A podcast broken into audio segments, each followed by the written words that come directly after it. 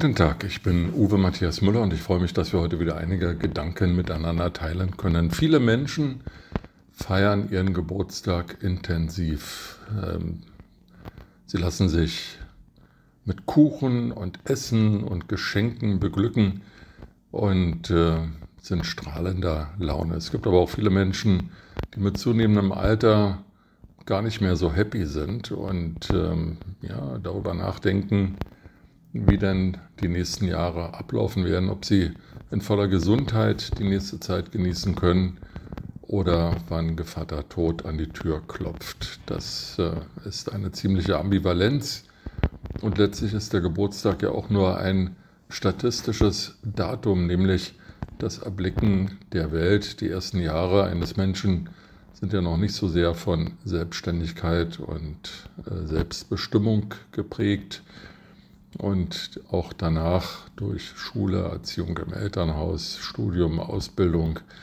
sind viele ja zu einem bestimmten Prozentsatz fremdbestimmt. Erst danach kann man sich dann der sogenannten Work-Life-Balance hingeben, immer vorausgesetzt, man hat die materiellen Voraussetzungen, um diese Balance zwischen Arbeit und Leben auch wirklich gestalten zu können.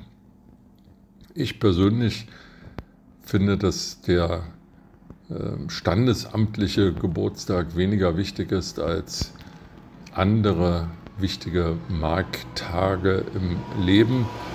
Und ich persönlich finde auch, wie viele Wissenschaftler, Babyboomer, Philosophen, als die ich mich aber bestimmt nicht bezeichnen will oder mir das nicht anmaßen will, dass äh, das biologische Alter stark von dem Alter abweichen kann, das man persönlich fühlt und dieses Fühlalter wichtiger ist als äh, das biologische standesamtliche Alter.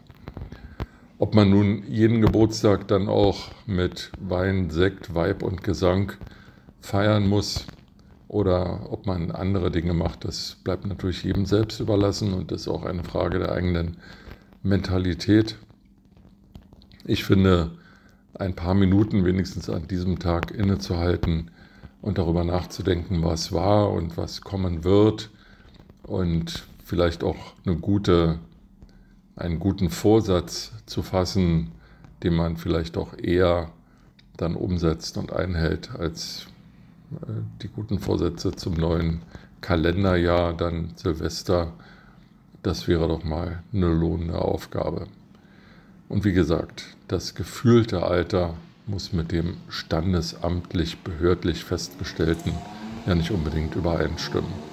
Also insofern sollte jeder den Geburtstag genießen, ihn individuell begehen, ob nun in einer rauschenden Fete oder in besinnlicher Ruhe, das ist ihm überlassen und auch ihr.